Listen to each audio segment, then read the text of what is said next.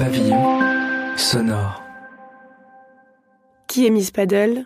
Épisode 5. Nice Guy. C'est un vendredi soir du mois de décembre et je porte un pull de Noël avec des pingouins dessus.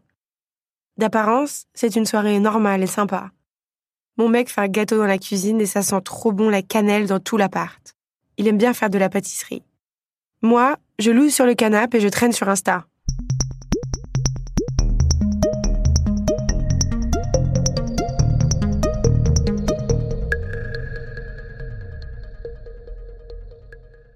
Il s'est écoulé presque quatre mois, oui, quatre mois, depuis cette note dans mon téléphone où je me sommets de partir.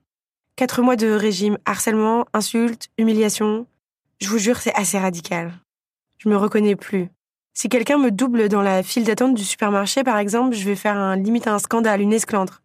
Ou alors si une amie arrive en retard au ciné, je me sens super offensée, c'est contre moi, c'est obligé. C'est comme si je voyais le mal partout, sauf là où il est. Comme si je me suraffirmais partout, tellement je m'écrase, en réalité. J'annule régulièrement mes rendez-vous à la dernière minute, trop épuisée par des disputes incessantes. Je commence à me demander si mon mec fait pas exprès de déclencher des crises quand je dois sortir, histoire que je reste enfermée. L'effet pervers, c'est que certains de mes amis ne me comprennent plus, me trouvent relou, s'éloignent, se vexent. Le seul truc sur lequel je ne cède pas, c'est mon travail. Je continue à bosser dans des états lamentables. Dans quelques mois, je sors mon premier livre, L'amour sous algorithme, une enquête sur Tinder aux éditions de la Goutte d'Or. J'ai toujours rêvé d'écrire, et je m'accroche à la réalisation imminente de ce rêve comme un naufragé à son radeau. Mon déni craquelle de partout. C'est d'abord mon corps qui m'a forcé à ouvrir les yeux. Alors pardon pour les détails crado, mais on commence à se connaître un peu vous et moi, non? Je me suis mise à grave transpirer, genre tout le temps. Et j'ai perdu les 5 kilos contre lesquels je me suis battue toute ma vie sans rien faire. Petite cerise sur le gâteau, la terre entière se met à me complimenter sur ma nouvelle silhouette. Ça me désespère. Je m'imagine faire des parodies de tutos sur YouTube. Mon secret beauté? Mon mec, qui me traite de salope à longueur de journée. Soumis à un état de stress permanent, mon cerveau sécrète une dose excessive de cortisol. Le cortisol, c'est l'hormone que notre corps produit quand on est en danger. Moi, grâce à mon mec, j'en produis en permanence. Je suis donc en état d'alerte 24 heures sur 24, 7 jours sur 7. Voilà pourquoi je pue le bouc, je me réveille en panique la nuit, mais je suis enfin gaulée comme j'ai toujours rêvé de l'être. Vous aussi, trouvez-vous vite un mec cruel avant l'été, histoire de parader sur la plage. C'est ma mère ensuite qui a tiré la sonnette d'alarme. Je m'entends très bien avec elle, mais d'habitude on est assez pudique sur les questions privées. Là, c'est comme si on avait formé une alliance spéciale, et elle est devenue ma confidente. C'est elle qui a posé les mots en premier. Elle m'a dit Juju, oui, dans ma famille, on m'appelle Juju. Elle m'a dit Juju, tu es dans une relation maltraitante et il faut que tu partes. Ça m'a secoué. Et puis, comme je n'arrivais pas à partir, elle me l'a redit, puis redit, puis redit, puis redit, peut-être une centaine de fois, avec une immense patience, sans aucun jugement. Je suis allée lui demander comment elle avait compris, comment elle avait vu. Elle est psy, alors je me suis demandé si ça avait un rapport. Les aboiements et les jappements que vous entendez, c'est Petit Loup, le chien de la famille. Je pense que cette histoire m'a plutôt aidé à lâcher psy. Attends. J'avais vu, j'avais vu, euh, comment, Prends ton temps, hein, t'inquiète. ouais, c'est vrai. Ouais.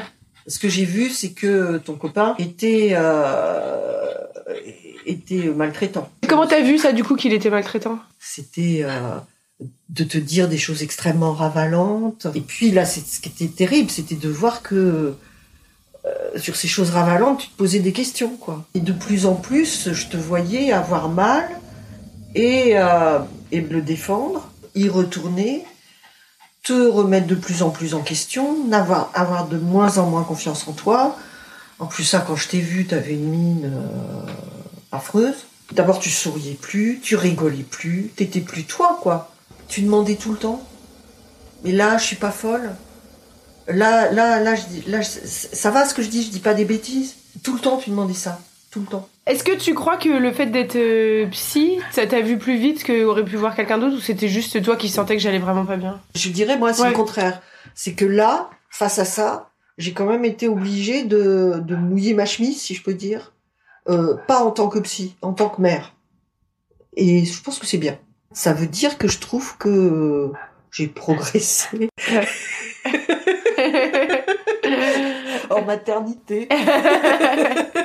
non mais c'est vrai, non, non, ça t'a été... bah, tu m'as sauvé la vie maman. C'est très dur pour moi d'entendre ma mère décrire ma descente aux enfers. Mais l'histoire s'arrête pas là. Ce soir-là, j'ai remarqué que Paddle avait changé sa phrase de biographie. Elle a écrit Don't DM for sex. En gros, ne m'écrivez pas pour du sexe. Ah bah c'est sûr qu'avec ses photos, elle doit scoltiner un sacré paquet de relous. Mais l'instant d'après, je réalise. Et si le gros relou qui lui envoyait des messages de cul, je vivais avec J'ai jamais fouillé dans le téléphone ou dans l'ordinateur de mon mec. Je dis pas ça pour faire genre, regardez comme je suis restée classe. La réalité, c'est que j'ai jamais fouillé parce que je me doutais bien que ce que je trouverais me rendrait complètement folle. Mais ce soir-là, il y a à peine une heure, il s'est passé un truc pendant qu'il préparait son gâteau. Il suivait les instructions sur Internet et il m'a demandé de vérifier quelque chose. Une dose de farine ou de sucre, je sais plus. J'ai donc pris son ordi pour lui indiquer la réponse. Il avait un onglet YouTube ouvert. J'ai cliqué dessus. Et là, dans ses vidéos recommandées, que des tutos, dans le genre comment ne plus être un nice guy, comment devenir un alpha male, comment attirer 99% des femmes. Alpha male ou nice guy, ce sont des concepts développés sur le web par la communauté de la séduction. C'est une communauté masculine qui s'échange des astuces sur comment séduire les femmes. On trouve de tout niveau contenu, ça vole rarement au genre à psychologie de comptoir. Mais certaines vidéos sont très sexistes et problématiques, enseignant toutes sortes de techniques de manipulation. Pour séduire une femme, par exemple, bah, il faut lui faire en même temps un compliment et en même temps la rabaisser. Comme ça, après, elle sera davantage en demande de validation. Je suis allée en savoir plus auprès de Mélanie Gourarier. C'est une anthropologue qui a enquêté auprès de cette communauté. Elle en a tiré un livre, Alpha Male, Séduire les femmes pour s'apprécier entre hommes.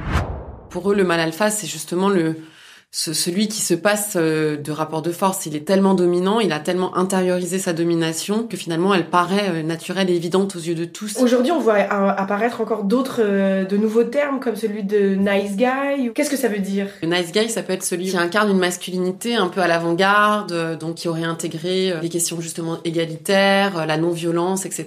Donc ça, c'est plutôt valorisé, sans, sans doute en contexte féministe. Mais dans un autre contexte, le nice guy, c'est aussi le gentil garçon, donc plutôt une espèce de victime un peu passive qui serait euh, efféminée aussi et qui n'incarnerait pas une masculinité forte. Alors ce qui veut pas dire non plus une masculinité violente, hein, mais en tout cas qui serait dominée. Le nice guy, c'est celui qui serait trop gentil. Et qui le payerait en n'ayant euh, pas de succès avec les femmes, par exemple, ou euh, en se faisant avoir par les femmes. Vous avez des catégories comme le loser, c'est assez facile, mais au sein de la communauté de la séduction, vous avez aussi l'AFC ce qui signifie euh, l'average frustrated chum, le pauvre type euh, frustré. Euh, il ne sait pas s'y prendre avec les femmes parce qu'il est trop gentil. Hein. Il y a une figure un peu mythique au sein de la communauté qui s'appelle Bob l'AFC, qui incarne tout ce qu'il ne faut pas faire ou tout ce qu'il ne faut pas être pour être un homme séduisant. Et notamment être trop généreux, accorder beaucoup trop de son temps, appeler trop souvent, toutes ces choses qui c'est se rendre trop disponible vis-à-vis des femmes. Les hommes auprès de qui vous avez mené votre enquête, est-ce que vous on les définit comme des masculinistes? Je les ai définis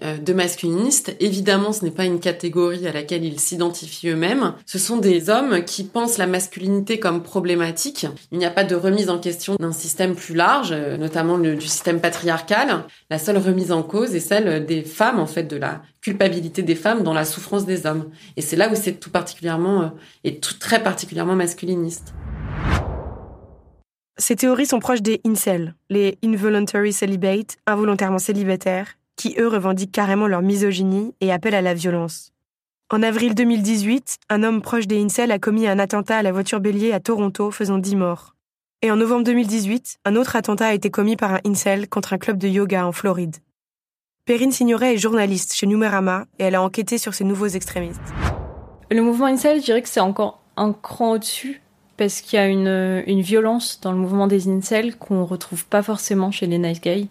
Sur les forums d'incel, il y a des appels à la violence, des appels au viol, des appels au meurtre, des, par exemple des genres de tutos pour expliquer comment violer une femme sans se faire prendre ou ce genre de choses. Parce que pour eux, si les femmes leur donnent pas ce qu'ils veulent, c'est à eux de le prendre. Est-ce que tu peux nous expliquer un peu ce que c'est les incels Ça veut dire, donc c'est de l'anglais, mais ça veut dire involontairement célibataire. En gros, c'est des hommes majoritairement, il y a aussi quelques femmes. Euh, ils sont pour la plupart hétérosexuels, ils ont entre 18 et 35 ans en général. C'est des hommes qui pensent que euh, les femmes sont des manipulatrices qu'elles euh, qu'elles n'ont pas de cœur en fait. Ils les appellent les féminoïdes par exemple. C'est la contraction en gros de femmes et humanoïdes pour les apparenter à des robots. Ils ont des schémas très précis de, pensée. Il y a des, euh, des termes qu'ils utilisent comme les Chad et les Stacy's. Les Chad, c'est les mecs euh, beaux, populaires, riches, à qui tout réussit. Les Stacy's, c'est les filles qui sortent avec eux. Ça, c'est ce qu'ils détestent. Eux, ils voudraient que les femmes sortent avec eux et non pas avec les tchads. Et il y en a aucun qui se disent que hum, s'ils n'ont pas de succès, c'est aussi peut-être à cause des normes sexistes de la société ou ce genre de choses En fait, c'est très paradoxal parce qu'à la fois, ils rejettent complètement l'image des tchads, etc. Mais en même temps, ils rêvent de leur ressembler. Moi, quand j'ai vu les vidéos suggérées de mon mec, j'ai été soulagée. C'était pas dans ma tête. C'est comme si j'avais une preuve objective, tangible. Parce que moi, mon état, les insultes, c'était pas assez. Il me fallait un certificat extérieur. Alors oui, mon mec était bien en train de virer gros taré masculiniste. Ou est-ce qu'il l'a toujours été?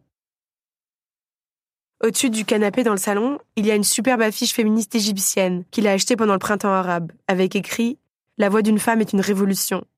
Il l'avait avant de vivre avec moi, et du coup, la première fois que je suis allée chez lui, que je l'ai vu, ça m'a charmé. Eh bah tu parles. Quelle naïve j'ai été de me laisser berner par ça. Parce que, à ton avis, je dis, elle est où la vérité d'une personne? Dans les belles affiches qu'elle placarde sur les murs ou dans son historique YouTube? Comment t'as pu être aussi débile? Dans sa BD Tant pis pour l'amour, Sophie Lambda raconte comment elle s'est sortie d'une relation toxique. Elle consacre tout un chapitre à la colère. Et donc, écrit-elle, à la détresse, à la tristesse, à la malnutrition, à l'angoisse, s'est ajoutée la colère. La vraie, la dure, la noire, celle où le monde réel devient le décor inflammable du sitcom de ton cauchemar. C'est exactement ça. Ma colère va me tomber dessus. Pour l'instant, elle rôde autour de moi et mon pull rouge à pingouin. J'apprendrai plus tard que c'est une étape normale. Après la soumission vient la rage. En réalité, c'est plutôt bon signe. C'est la vie qui revient et qui force à réagir.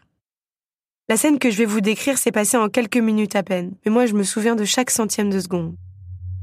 Mon mec s'assoit à côté de moi. Je ne sais plus comment la conversation dérive. Il n'aime pas mon pull de Noël. Je me suis beaucoup consacrée à mon travail, pas trop à mon apparence, ces derniers temps non, je ressemble à quelqu'un qui s'est oublié soi-même, selon lui. Là, enfin, je comprends. Il poussera toujours plus loin. Je ne vois déjà plus mes amis mecs, je sors plus. Maintenant, il faudrait que j'arrête de bosser pour davantage me consacrer à mon apparence. J'ai le sentiment d'une tristesse millénaire qui s'abat sur moi. À cet instant précis, j'ai perdu tout espoir. En fait, l'amour, c'est qu'une vaste mascarade. C'était mieux le XVIIIe siècle. Au moins, on te faisait pas croire que t'étais libre et que tu pouvais rêver d'un couple où ton mec soit ton allié. Rien n'a changé depuis le Moyen Âge. T'es juste là pour être un faire-valoir, une servante. Une plante verte, belle mais pas trop. Parce que sinon, attention, tu deviens une allumeuse. Mais pas trop moche non plus. Parce que sinon, t'as l'air de quelqu'un qui sait oublier soi-même. Il regarde l'écran de mon téléphone par-dessus mon épaule. Il repère que je suis sur le compte de Paddle. Il sait que je l'appelle comme ça. Il pointe mon téléphone de son menton pour désigner mon écran et me dit C'est vrai, avant tu faisais du yoga, des trucs, tu prenais vachement soin de toi. Pourquoi tu ferais pas du stand-up paddle? Les archers, ceux qui pratiquent le tir à l'arc, expliquent qu'il faut trois tirs pour parvenir à atteindre une cible. Le premier, pour savoir où vous vous situez. Le deuxième, pour vous réajuster. Et le troisième, pour atteindre votre cœur de cible. Peut-être qu'en relation humaine, il en faut davantage, parce que c'est loin d'être son troisième tir contre moi. Mais là, il m'atteint en plein cœur. Je ne sais pas quelle est votre zone de fragilité à vous. Pour certains, ce sont les origines sociales, le niveau d'études, l'orthographe, la façon de se fringuer. Je sais pas. Moi, c'est mon corps. Et cette fille qui est devenue l'incarnation de mes complexes. Et il le sait. Et il me demande de lui ressembler davantage. Je saurais jamais avec totale certitude si cette pique était volontairement si cruelle. Mais à cet instant, j'en suis persuadée. J'entends plus rien autour de moi, je vois quasi plus rien. Je sais juste qu'il faut que ça s'arrête et qu'il faut qu'il se taise. Là, maintenant, tout de suite. Ce sont les seules pensées que je suis capable de formuler. Il faut que ça s'arrête, il faut qu'il se taise, il faut que ça s'arrête, il faut qu'il se taise. Je sens monter en moi une rage viscérale, une rage qui mijotait en moi depuis des semaines et qu'on vient de libérer.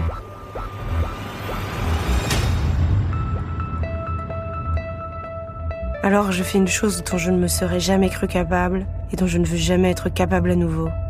Je me lève, je prends tout ce que je trouve autour de moi, livres, couvertures, cendriers, lampes, et je le frappe avec tout ce que je trouve. Je suis hors de moi. C'est la première fois de ma vie que je rentre en contact avec ma part de violence animale. Attention, je dis pas ça pour faire l'apologie de la violence, au contraire, je suis horrifiée d'avoir fait ça. Mais je l'ai fait. Lui, pendant tout ce temps, reste immobile, impassible. Il me regarde et il me dit T'es complètement folle, Judith. Je le trouve glacial, méprisant, odieux. Ma rage redouble. J'ai envie de le tuer. Je me dis que je pourrais le faire. Oui, là, maintenant, tout de suite, je pourrais. J'aperçois les pingouins sur mon pull. Ils me rappellent ma famille, ma vie d'avant. Noël qui arrive. Je jette mes affaires dans une valise et je déboule les escaliers 4 à 4.